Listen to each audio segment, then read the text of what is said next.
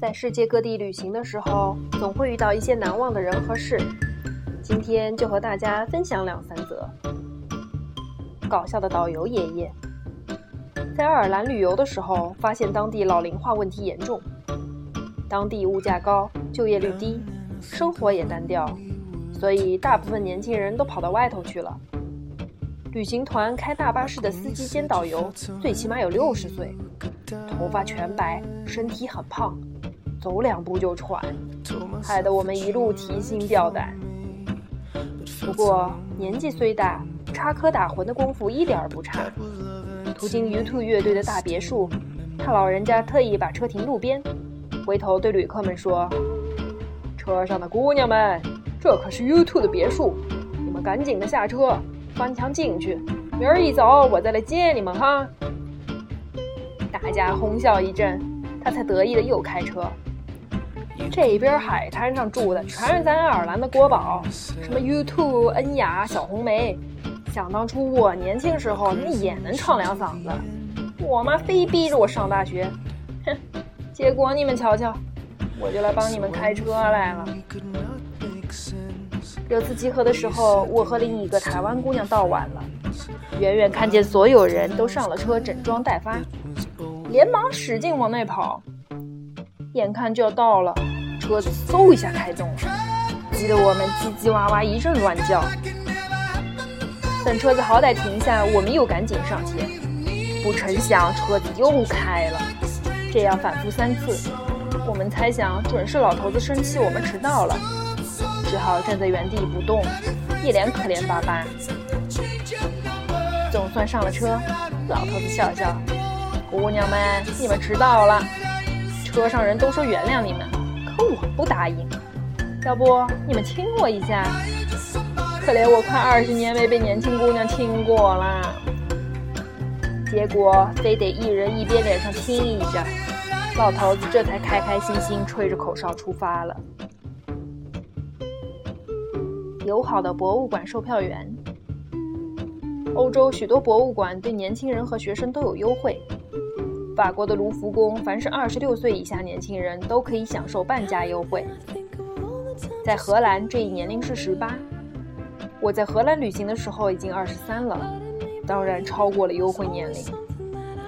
售票员问我有没有学生证，我忘带了。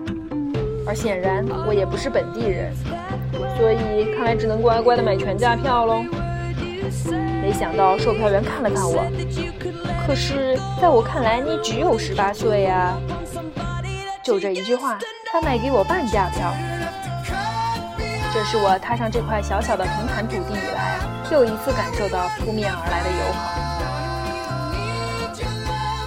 顾客至上。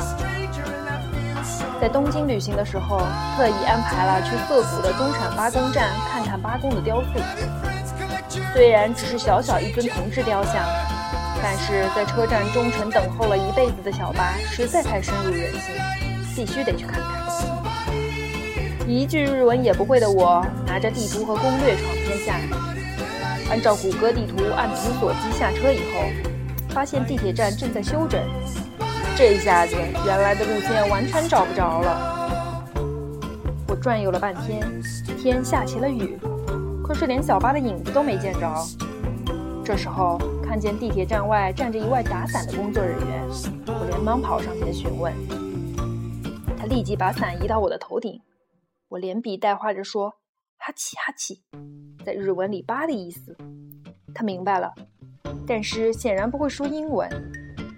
他做个手势让我跟着他，一路为我打着伞，自己淋着雨。走了十来分钟，小巴雕像出现了。我非常感谢他，指指手里的伞，又指指我，做个遮挡的姿势。雨势已经减小，我连忙摆手说不用，他才微笑着离开。回想起来，这位工作人员长得很像梁家辉哎。朋友说，最感动的一次是在日本转机的时候，他的飞机晚点了，不知能不能赶上去美国的那班航班。因此上机以后，他对空姐说：“麻烦你途中帮我看一下，时间上是不是还来得及赶集那班飞机。”结果两个多小时的行程，这位空姐每隔二十分钟跑过来一次。您应该赶得上。对不起，可能有点危险。应该有希望。好像只能坐下一班了。这样，在感动的一惊一乍之中到达机场。这位空姐站在走廊里，对全体乘客说：“对不起，这位乘客的飞机快要赶不上了，拜托，请让他先走。”然后一路小跑在前面领路，直到带领我这位朋友到达转机地点。我朋友感动到不行。或者是坐的普通经济舱，服务都这么好，要是坐公务舱、头等舱，那不知要怎么样了。这大概应该没啥关系吧。